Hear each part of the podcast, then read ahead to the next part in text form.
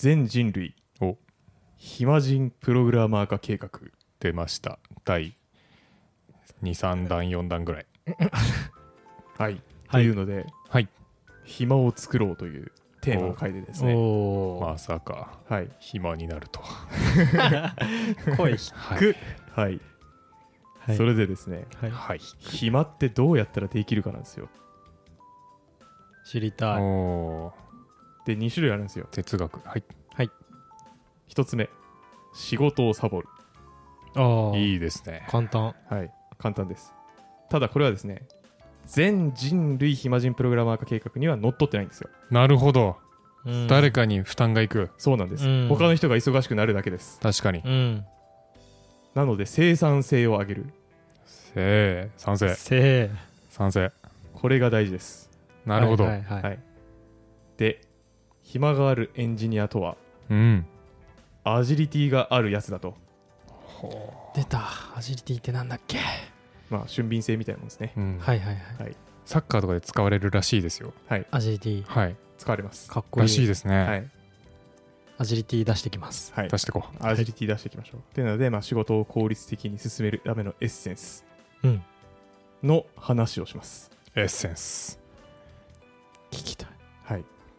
いつもの話ですがはい。アジャイルプラクティスガイドブック来た。本でしたっけ？はい。はい。2個すり目、ああそっか。前回何こすりかできそうって言ってたやつですね、はい。うん。これラストこすりです。ラストこすりなんだ、はい。残念ながら、なるほど。まあ、めっちゃいい本だったんですけど、はい。まあ、仕事を効率的に進める。つまりスピードアップもしくは手戻りを減らす、うん。うん。うんうんうん。これだと。なるほどなるほど。手戻りを減らすって伝わりますか？うんうん。多分。おまあまあまあ。ちょっと解説しろって言われてもちょっとむずいんですけど。うわーここまでやったのに実はこっちだったやり直さなきゃが手戻りです、はい。これを減らすのがですねあの仕事量を、まあ、こ仕事を効率的に終わらせる。うん、ために非常に重要です、うん。エンジニアはねマジで手戻りいろんなフェーズで発生しますからね。あるあるその手戻りを最小限にする。うん。開発手法が僕はアジャイル開発だと思ってるので、うんうんまあ、そこから学び取れることはめちゃくちゃいっぱいあるなるほどね、エンジニアとして。なので本日は時間ないんですが3プラス1トピック紹介させてください。3プラスボン。おつまり4 4 はい。というので、はい。早速いきます。お願いします。はい。はい1つ目、はい。長期的な開発運用ができるソースコードを書こうという話ですおーおー。可読性とかの話ですか？これは。言うはだけじゃないのか？言うは優し。いやるはガタし。ガタシはい。っていうので、えー長期的な開発運用ができないソースコードってまあまあどういうことなんでしょうねと。うん。どう思いますかい、うん。はい。はいどうぞ。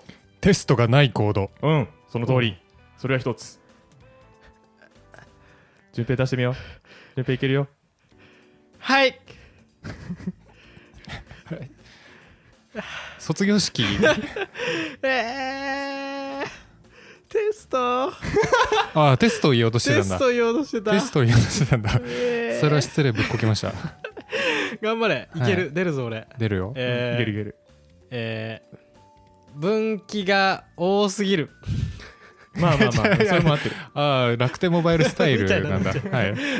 まあ要因はいろいろありますけど、設計が非常に複雑になってる。コードが複雑なものとか、ううんうん。えーまあでも要するに複雑ですね。うん多うん。分全てにおいて、えっと、命名がものによってブレるとか、うん。うん。えー、とこうクラス責任分解点がなんかはい。複雑になってるとかね、うん。曖昧になってね、うん。まあ、とかがまあ結局長期的な開発運用ができない、まあ、複雑性が上がると長期的な開発運用ができないことだとうんうん。うん言えますよね、と。はい。なるほど。いうところで、まあ、そういうふうにならないものを作っていきましょう。っていうのはおー。U が優し優しい。優しい。いやるがガタし。ガタシなんか微妙に違う気もする。ガタシ本当なんでしょうガタシやすしにガタシじゃないですか。ガタシなんだ。でも難しいって書く書いて、はい。ガタうん。なんとかガタしって言うけど。ああれありがついたことによってガになってなってたのかと思ってた。あそのパターンですか。まあわかんないけど。まあまあまあまあ。言語の話は置いといて、まあ、置いといて、はい。置いといてね。まあ、とはいえですよ。じゃあなんで現場で汚いことが生まれちゃうんでしょう？っって考えてみると、はい。のりさん今何か言おうとしたのでどうぞ、働いてる人たちのうん、コミュニケーション不足。ほう。もう一深掘り。欲しいレビューの時に、うん。うわこのコードなんかちょっとこうしっくりこないんだけど時間ないからマージしちゃえはい。の積み重ね、今非常に大事なこと言いました。お。時間ないから。そうなんですよ。結局納期があるから妥協するんですよね。うんうんうん。うん。その通り。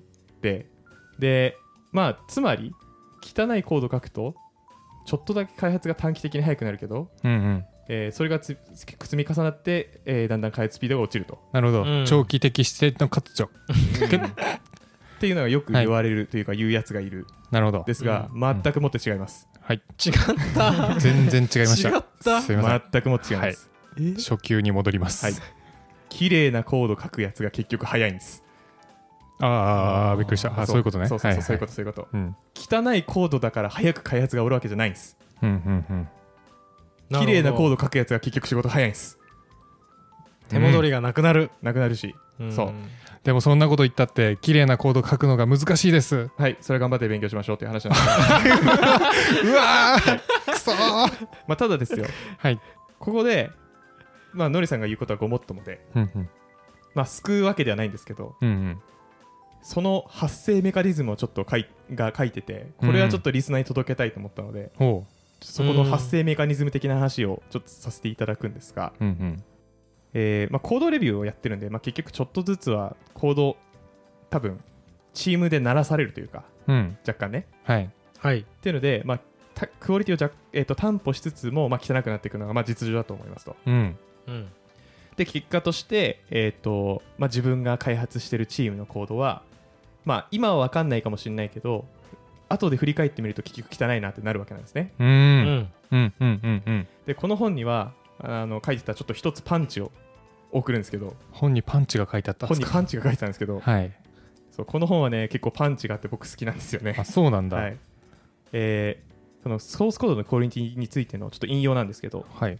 えー長期的にはソースコードの品質は最もスキルの低いメンバーの基準に揃っていきます。うんうんうんなのでうん。うん駆け出しプログラマーの皆さんチームのソースコードのクオリティはあなたにかかってます。パンチがすごい。あなたが怠慢ぶっこくとシステムが長期的に保守できないものになります。ばい。泣いてる？泣いてるんか？勘弁してくれ。まあなのでうん。そのこの本に書いてたのはだからこそ各メンバーが継続的にいいソースコードを書けるようにソースコードレビューを通じたアドバイス読書会勉強会の開催をするべきだと。相互に学習できる機会を設けよう。うーん。うっていうん話をしてて、うん。うん。もうなので死ぬ気で勉強しろと、なるほどね。まあ、そのプロダクトの質っていうのは、まあいろいろあるとは思うんですけど、はい。まあユーザー数が多いとかえっ、となんだ生存年数が長めのシステム作ってるあなたうんうん。死ぬ気で勉強しましょう、はい。っうん。ていうのがちょっとね結構パンチ強いなと思って強いちょっと人紹介でした。いやでもねそれ最近すごい感じたことがありまして、はいはい。あのーコードレビューである程度こう指摘とかするじゃないですか、うん。であの今僕はですねあの社内でプロジェクトを見てることが1個ありまして、はいはい。で入ってくるメンバーがですね基本的にはまあ新卒だったりとか、えー入ってきて研修受けて研修終わった人とか、うんうん。まあ、それぐらいの感じの人がこう入ってくるんですね、うんうん。で、えーもちろんレビューで、えーとまあ、こここう書くともっと良くなるよっていう指摘をしていかないとうん。レベルアップしないので、うん。えーめちゃくちゃそういうコメントをもう徹底的に書きまくってるんですよ、うんうん。うん。で、えー結構やっててその、うんもう何プル何百プルリク見たのってぐらいの感じなんですけど。すごい。で、えー毎回毎回、まあ、これぐらいなら許容範囲かっていうのをこうだ、えー妥協じゃないですけどわかる。まあ、マージマージってやっててわかる。なんかバグ発生して手足りないから自分が作業入った時に全体のコード見た時に統一感なさすぎてうん。破滅しましたね。自分が。いやそうよな。めっちゃわかる機能ってさ一部分でしかないからなんか全体見た時となんか整ってないのがすごいあって、うんうん。確かにレビューで品質担保するの無理だなと思いました、そうなんですよね。あうん。で最初から完璧なものを作るのって結構もう全員四天王レベルのやつが来ないと無理なんで、そうね、はい、それはなかなか難しいとはいえ、うん。それは育てて作っていかなきゃいけないんで、うんうんまあ、その本当にね勉強会とかうんうん。大事だなと改めて思った次第でございました。確かに。はい、なるほど。レビュー、はい確かに。いやそうああそうなんだ。レビューもねあのね基準だるだるなんで言うて人間がやってるし。そうなんだよね。レビューあ疲れてる時のレビューとかね精度落ちますから、わかる。はい、ーうん。人間だもの。うん。そりゃそう。そっか。駆け出しエンジニアのレベルに揃うってなったなってじゃあレビューちゃんとしてもらいたいなって思ったんですけど、うん。それをしたところでその品質全体としてはそのレビューでは直しきれてないので、うん、勉強してかい勉強会していこうねって話ですねそうそうそうそうそうそうそう、そうそうそう。で結局そのチーム全体であの同じなんだ正解を用意することによってそのさっきのりさんが言ってた行動の統一感みたいなものもまあ生まれてきますからね。うん、うん、はい。っていうのも一つ。まあそれはあの書いた時で、であとはあののりさんが前結構前に紹介してた。結局リファクタリングとかもまあ大事で。うん。ボーイスカウトルールですね。ボーイスカウトルールは、えー、と自分が触ったコードは触り始める前よりも綺麗にしてうん。えープッシュしましょうというルールですね。でリファクタリングとか、あと、まあ、リファクタリングに限らず、リアーキテクチャ。まあ、設計変えるとかですね。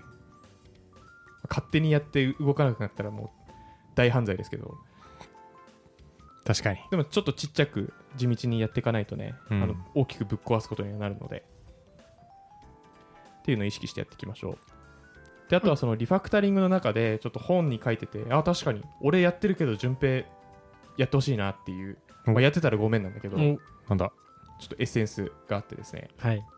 あの、タスクってチケットでもらえますか、普段。チケットでもらえます。チケットでもらった時って、そのタスク細分化する？する時もありますうんうんうん。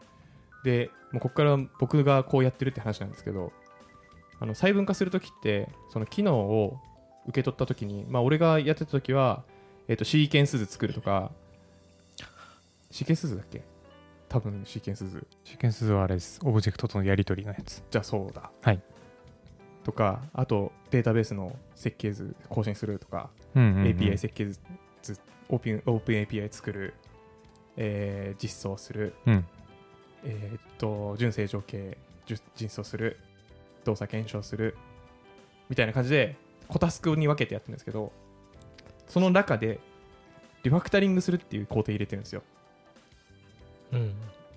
で、それをぜひやってほしい。うわー。まあ細分化まずしてなかったですわそこそこまでは。はい。なるほど。はい。まあ、細分化するのはちょっと人によるかもしれんけど、俺はそのさ残りの作業ボリュームとかをはい。あの見るために、割と分けることが多い。てか、まあ分け、分けるようにしてるうんかな。今回自分で追加したコードに対してのリファクタリング。それとも今回のタスクで、えっと、触る部分のコードのリファクタリング。どどっちですか？えっと、両方やるわ。あとにかくそういうコードを触るタスクがあるときに、とりあえず脳死でサブタスクでそれを作るかな。まあ何もやらないときあるよ、もちろん。ーうん。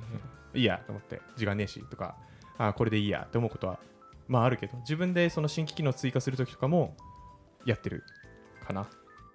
その、うん。テスト駆動で作るときも、レッドグリーンリファクタリングでリファクタリングするけど、まあ、最後にもう一回見直すみたいなうんうんうん意味も込めてやってたりとかするうんので、なんかこういうのはね、ちょっと、その、タスク見積もりするときも、少し多めにかかるって言って、リファクタリングするぐらいの方が、まあみんな幸せだし、自分の実力もついて、ビンビンなんじゃないって、今は思ってます。うんうんうんので、まあぜひぜひ、行動をきれいに保てるようにお願いします。っていうのが一つ目の、長期的にな開発運用ができるソースコード。うん仕事が早く終わるコツ。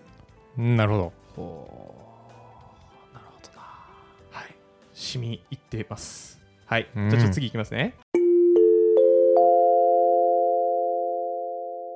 暇人プログラマーの週末エンジニアリングレッスンからお知らせです5月11日土曜日14時半から日本橋ラクーンビルでポッドキャストの公開収録ライトニングトーク会を開催します詳細はチャンネルの説明欄にあるリンクもしくはコンパスで暇人プログラマーで検索をお願いしますたくさんエンジニア仲間を作りたい人集まれ。ー懇親会もあるよ。はい2つ目。毛色が変わるんですがワーキングアウトラウドっていうので、まあ、うるさく仕事しろという話です、ほえーこれはですね、まあ、何かの回で言ったかもしれませんが奮奮法う？ああはい奮法、はい。はいあれなんて読むの？奮法奮法って読むんだ。言いづらえっ、と自分のやってることを、まあ、つぶやく。うん。チャットとかでつぶやくあーはいはいみたい。な、えー意味合いですね。うんうんで、えーこれなんだっていうと、まあ、その自分で言うのもそうですしその言うことによって人を巻き込みながら仕事ができると。いうのが、まあ、ワーキングアウトラウドのいいとこかなと思ってます、うんうんうん。まあ、まだちょっと具体的にどういうことかなって思ってるかもしれませんがその効果についてメリットについて。はい。例えばですよ順平がそのなんだログイン機能のバックエンド開発し始めたよってなんかチャットで言うとるわと。うんうん。あれ？データベースの、えーテーブル設計図どこにあるんだろうってツイートしましたと。ツイート？チャットで言いましたと。うんうん。うんなんかそのつぶやきから1時間なんかずっと困ってそうだぞって思った時にノリさんが手を差し伸べられるんですね。なるほど。ここやでそうここやでってリンクをくれるんですよ、うん。まあ、もしくはもうそのつぶやきした瞬間に遅れたりするわけですよ、うんうん。なのでちょっとしちょっとしたわからないことで詰まるっていうのがね解消されるんですね。ううん。ん確かに。しかもなんかそういうの見ると答えたくなっちゃうのがエンジニアですからね。そうそうそうそうそう。でほんまかって思う人いるかもしれませんが、ええ。まあ、それはやってから反論してください、え。うん。まあちょっとチャットがクローズドな、まあ、現場はもちろんあるんですけど、えうんうんうん。まあ、チャットにオープンというかコミュニケーションチャットコミュニケーション慣れてるあの現場だったらおそらくかかい、えっと結構サポートしてくれるんで、うん。実体験ありですこれは。うん。あるんだ。いいです。お素晴らしい。っていうのが一つ、はい。もう一つ、はい。勉強会等の、えーなんとなくやりたいことをラフに提案できる、うんうんうんうんうんうん。なんかこういう臨読会やりたいんだけどって思った時どこに言うんですかっていうのでねなかなかねちょっとどのチャットに言うか迷うことあるかもしれませんが、うん。まあ、自分のうん。奮法チャンネルとかならうん。何言ってもいいですから。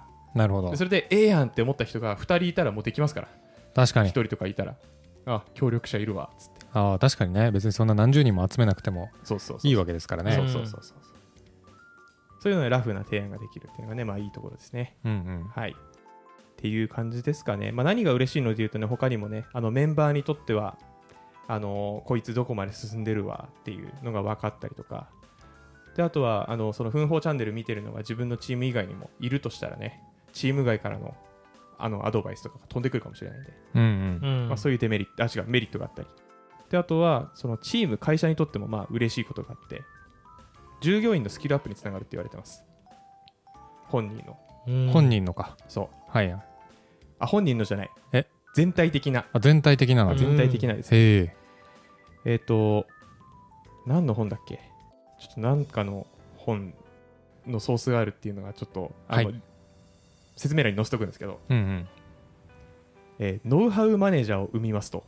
ノウハウマネージャー？いう話があって。でノウハウマネージャーとは何何かっていうと、うんうん。あの管理者とかじゃなくてあの専門性とかのそういうスキルとかノウハウを、うん。あの現場に布教していく人おおなるほど。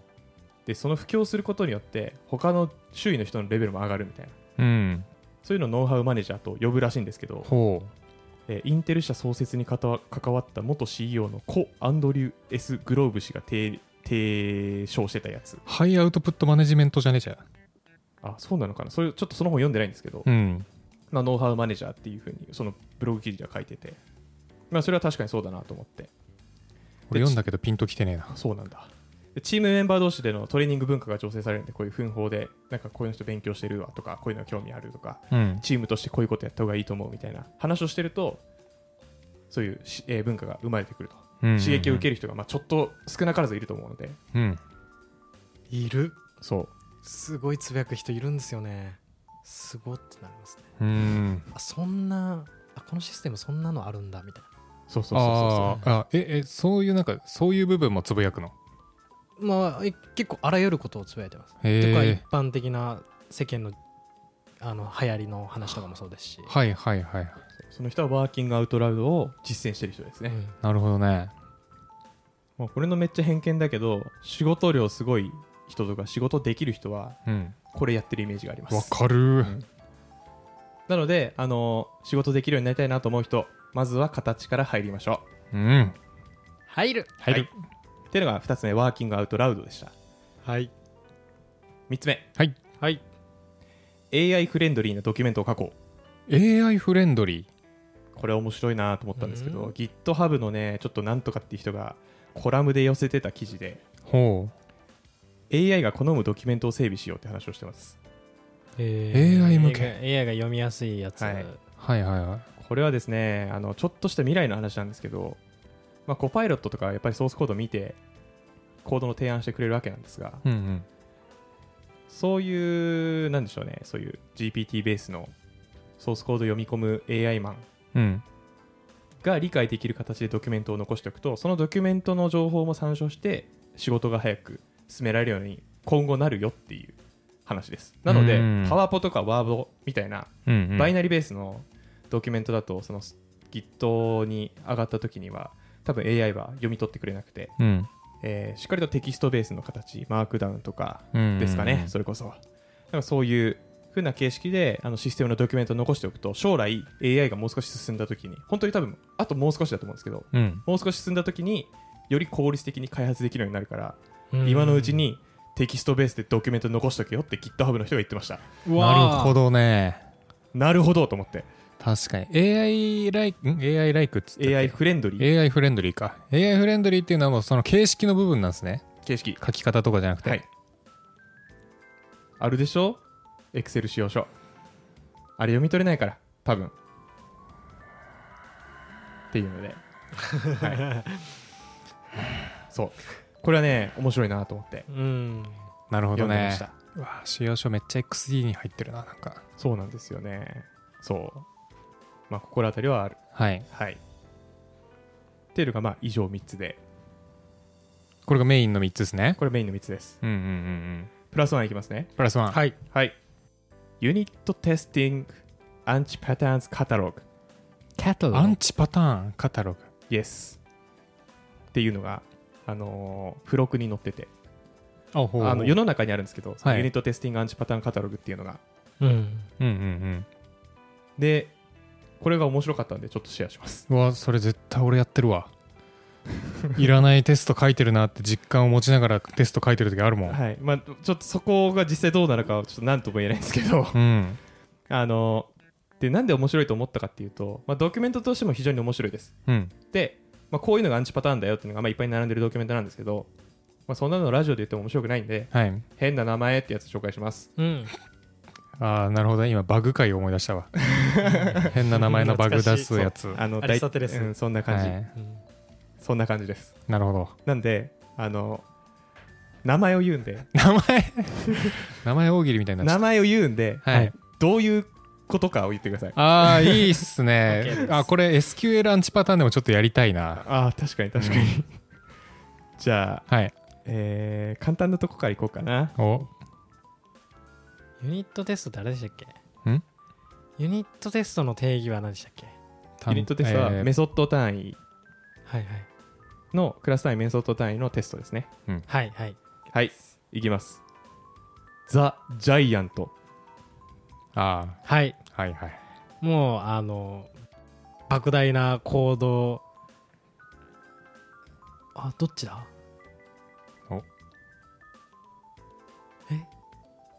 あどっちだって。確かうん。テストですもんね。でもテストの方かだから、まあ、テストも、まあ、細かくテクストしてこうねっていうのでだからえっ、とめっちゃ莫大な量のコード量になるテストコードはなっちゃってるやつ。ザ・ジャイアント。はい。一つのテストケースで複数のことをテストしちゃってるやつえー、どっちかというと順平が正解かな。うえむずそうでしょ。やっぱ初級に戻んなきゃ。いやまあちょっとのりさんでも含まれるんですけど、まあ、とにかくでかいテストです。うんはい。うんえ次。ローカルヒーロえーはい。ーはい。ローカルでしかやっぱり動かない。え？うん。えローカルヒーロー。そん誰かの環境でしか動かないみたいなやつ同じく環境に依存しちゃってるやつ。はいお二人とも正解です。やった。えー特定の開発環境に依存したテストケース。うんうん。で他の環境でやると失敗するやつ。うんうん。はい。次いきますね。はい。はい。あと2つにしましょうかな。はい。えー次。フリーライド。フリーライド？フリーライド。誰でも乗りこなせちゃう。ただ乗りってやつですね。えー、あんまり想像つかないな。フリーライド。フリーライド。うんえっ、ー、とこんなもん意味ないやろっていうテスト。うんうんうんうん。フリーライド？やべ何も出てこない。えっと正解はですね既存のテストコードにアサーションを追加して別のテストをやることですね。うーん。既存のメソッドかテストメソッドテストケースにうんうんうん。なるほど。追加してうん。テストやっちゃうのをフリーライドと言います。本当はテストケースを分けなきゃいけない。うんううんんなるほど。なるほどな。はいえそれってちなみにもともとテストしてたテストコードがそもそももう元のコードが変わって目的が変わった場合でも？えそれはまあリファクタリングの範囲だったらそうじゃないんじゃないですか？ああなるほど、うん。じゃあ、えっと、そこの要件は変わってないにもかかわらずそのテスト内で別のテストのケースを追加しちゃったパターンってそうことかそうそう。そうそうそうそうそうそう。うんうんうん。はい。じゃあ最後。アナルプローブ。ちょっと待って。なるほどえ？アナルプローブ。はい。これ和訳するとケツの穴の検査ですね。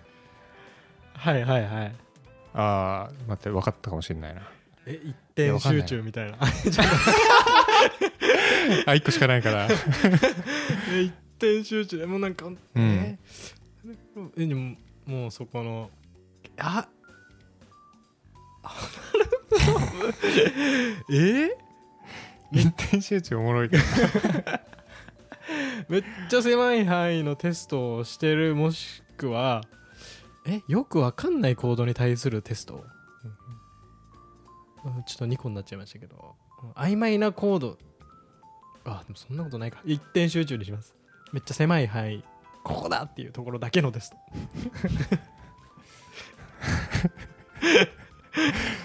いいテストっぽいけどなそれ。えっと汚いソースコードのテストで無理やりテストしちゃってるみたいなケース、本当だったらコードをリファクタしてきれいにしてからテストすべきなのにその汚いまんまそれを無理やりテストしてるやつ。まああののりさんがまあ近からず。近からず。うん。遠からずって感じ遠からず。遠からずって感じなんですけど。えっ、とまあ不健康なやり方でテストをやってるっていうことらしくて。うんた例えば何て言うかっていうとあのプライベートなあの引数とかフィールド、まあ、何かしらの値を読むために無理やり、えー別のなんかメソッドとかなんか別のライブラリを使って無理やりそれを読み込んで頑張ってテストするとかもう隠蔽されてるってことは何でしょうコードの詳細をそこまで検査する必要がない。かもしれないのになんか無理やりうん。ガチガチにやっちゃってるとか、うんうんまあ、そういうのを含んで、まあ、不健康な方法で。ああなるほどね。あの多分 PHP とかだとあのリフレクションクラスってのを使うと、はい、プライベートメソッドとかも無理やり動かせたりするんですけど、うん。うん、そういうのを使って本来開かない場所をバカって開いてテストしてることですね。そうそうそうそうそうそうそうそれをアナルクローブって言います、はいはい、そうなんだ、えー、はいすっごいな使ってこう。はい、っていうので まああのねいろいろあるんですよ。やっぱスローポークっていうねノロマなツッコミとかね。うーん。っていうなんかちょっとうんうん。あのーまあ、 Anal Probe ちょっと命名すごいなと思ったんですけど。いやだいぶねなんかアメリカンな感じというか、まあ、はいアメリカンなのかどうかわかんないですけど。はい。あちょっとあのあの命名面白いのはそうなんですが、うん。うんまあ、 Unit Testing Anti-Patterns っていうもうトピックだけでも面白かったのでうんうん。うんうんうん。これもちょっとあのスベ欄に載せようかなと思うのでぜひぜひ見てみてください。日本語で訳してくれてる人もよくいるので結構いるいたので、まうん。あ、そこも、まあ、見てもろて、はい。はい。ユニットテスト書いてる人はちょっと一度眺めてみるといいんじゃないでしょうか。はい。はい。というわけで。えこれが付録にあったんですか？えっとあのなんでしょうね付録にあのリンクが載ってたっていうんですか？へえああなるほどね。はいはい、うーんアジャイル開発で使いそうななんか情報のリンクみたいなのがいっぱいあってうんうん。本とかブログとか。なんかその中の一個ですね。ああなるほどなるほど。うん。でブログをパラパラ見ててうん。あ面白そうって思ってググったら面白ってなって。はい、これはなんか本に詳細に書いてたっていうよりはもう本当にリンクがペンって書いてたやつです。おおうんなるほど、はい、っていうのでまあ以上最後はあのクイズ大会にしましたけどアジャイルプラクティスガイドブックで刺さったことを話し話すっていううん。ところで、まあ暇を作るためのエッセンス、えー、綺麗にコードを書こうとあとワーキングアウトラウドラウド、うんうんうん。あと AI フレンドリーにドキュメントを書こうはい。っていうところでした。はい。確かに。プラプラウド。いいですね。いるいるんですよね。 Working Out Loud？あまあ Loud。Probe と混ざっちゃいました。 Anal Probe Anal Probe に引っ張られてるいいですね、男子全員好きだからね。確かにね。そういうのえってなったもんねだって。あのね音声でも伝わってると思うんですけど、うん。僕が Anal Probe って言った後のノリさんと順平の喜びはすごかった。で すいやこれ音声にの、うん。配信していいのかなってちょっと思いましたけど、まあ大丈夫じゃない、うん。本に書いてるし、ううん。ん。怒られたら消えるわ。このエピソードが、うん。怒られたらそいつをアナルプローブしてやりまし しょうもないよね。やめましょうしょうもないんでょうはい。はい。はい。あのはい。ちょっと2回にわたってあのアジャイルプラクティスガイドブック紹介しましたがはい。あの結構面白くてすんごく読みやすい本だったのでうんううん。んであとあの本の構成も面白くてまあ普通にアジャイルの章立てがあるんですけどその章の最後にコラムでうん。まあアジャイル業界でブイブイ言わせてるっていう言い方が合ってるか分かりませんがまあアジャイル開発を長らくやっててのエキスポートの人がうん。そのトピックに関連する実践値みたいなのをコラムで書いてくれてたりしてて。えでそのコラムは結構面白くてコラムから引っ張ってきたのもこの2エピソードの中でも2つか3つぐらいあったんでーうんうんうんううん。んぜひぜひ読んでみてください。はい。はい。はい。じゃあちょっと時間ないんで締めちゃいますね。はい。